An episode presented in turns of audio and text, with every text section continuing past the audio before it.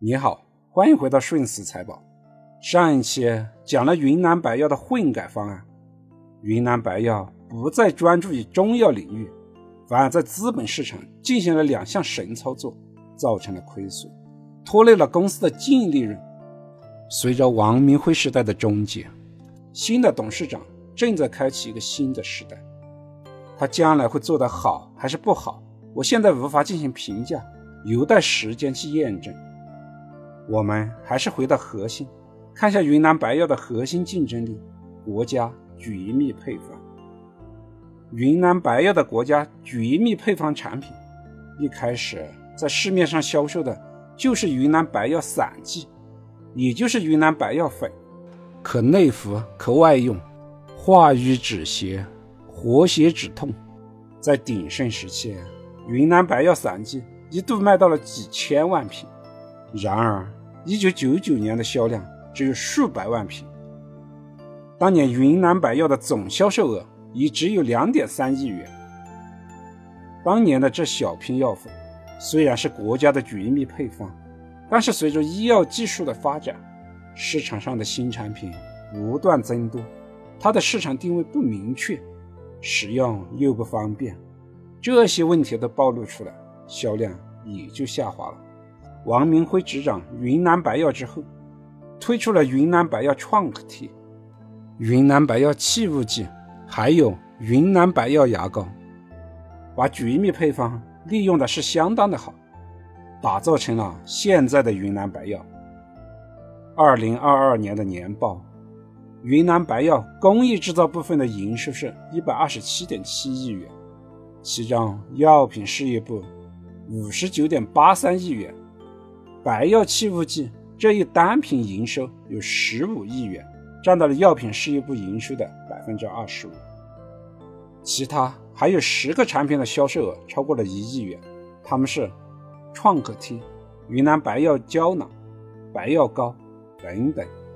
可以看到，云南白药的产品相对分散，单一产品的销售额绝对值不高，核心竞争力不强。虽然每个产品。在细分领域的市场占有率较高，但是细分领域的盘子太小。比如说，白药气雾剂在肌肉骨骼系统的中成药气雾剂市场中，零售市场份额占到了百分之九十二，市场排名第一。但是，得百分之九十二的市场占有率了，销售额也就十五个亿，未来还指望有多大的增长空间呢？摔倒受伤的人群。会越来越多吗？同样，云南白药创可贴占外用止血类创可贴市场的百分之六十六，市场排名仍然是第一，但目前也就只有几个亿的销售额。毕竟每个家庭备上一盒，可以用到过期都用不完。未来总盘子的增长空间还能有多大呢？对于未来人口的老龄化，云南白药绝密配方的低打损伤功能。还有多少空间可以进行发挥呢？可能不太乐观。云南白药百宝丹的知名度是在战争年代传出来的，在和平年代和现代医学高速发展的年代，百宝丹的绝密配方又有多少用武之地呢？我们再看一下品牌的影响力，在白药牙膏上发挥的还是非常好。记住品牌的影响力，哪怕在后来。有媒体爆出牙膏含有西药的止血成分，但是它的销售依然强劲。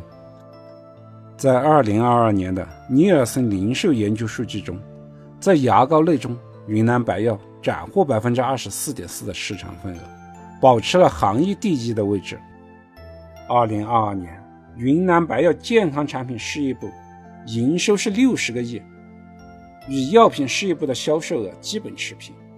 这也说明，云南白药的工艺制造部分也不单纯的是一家中药企业，它的半壁江山都是零售。但是品牌在零售端的拓展并不成功，它的成功仅限于牙膏，牙膏占了健康事业部百分之九十五的营收，其他的产品，洗发水、面膜、卫生巾等这些产品的销售都不大。所以我们可以看到，云南白药品牌的影响力在中药领域还是比较强的，但是在日用零售领域就一般了。在云南白药的营收里面，还有一块比较大的业务是药品商业配送。二零二二年营收三百六十四点八八亿元，但是净利润较低。云南白药的商业配送地域仅限于云南省内。在几年前，商业配送这一领域几乎是垄断的地位，但现在市场上国控、上药、华润都在进入。正在蚕食它的市场，再加上集采后配送点位降低、集采降价、国产替代等，都会对未来云南白药的商业配送形成负面的冲击，限制利润的增长。总的来看，云南白药的业务分为三个部分：第一部分商业配送渠道，这一部分虽然大，但是未来利润的增长空间非常有限；第二部分。以牙膏为代表的日用品零售企业的护城河仅限于牙膏，其他产品的拓展较为艰难。第三部分以云南白药气雾剂为代表的中药部分，这一部分才是企业的核心竞争力，在各自的细分领域里都有较高的护城河。遗憾的是，城池太小了。随着未来人口老龄化的到来。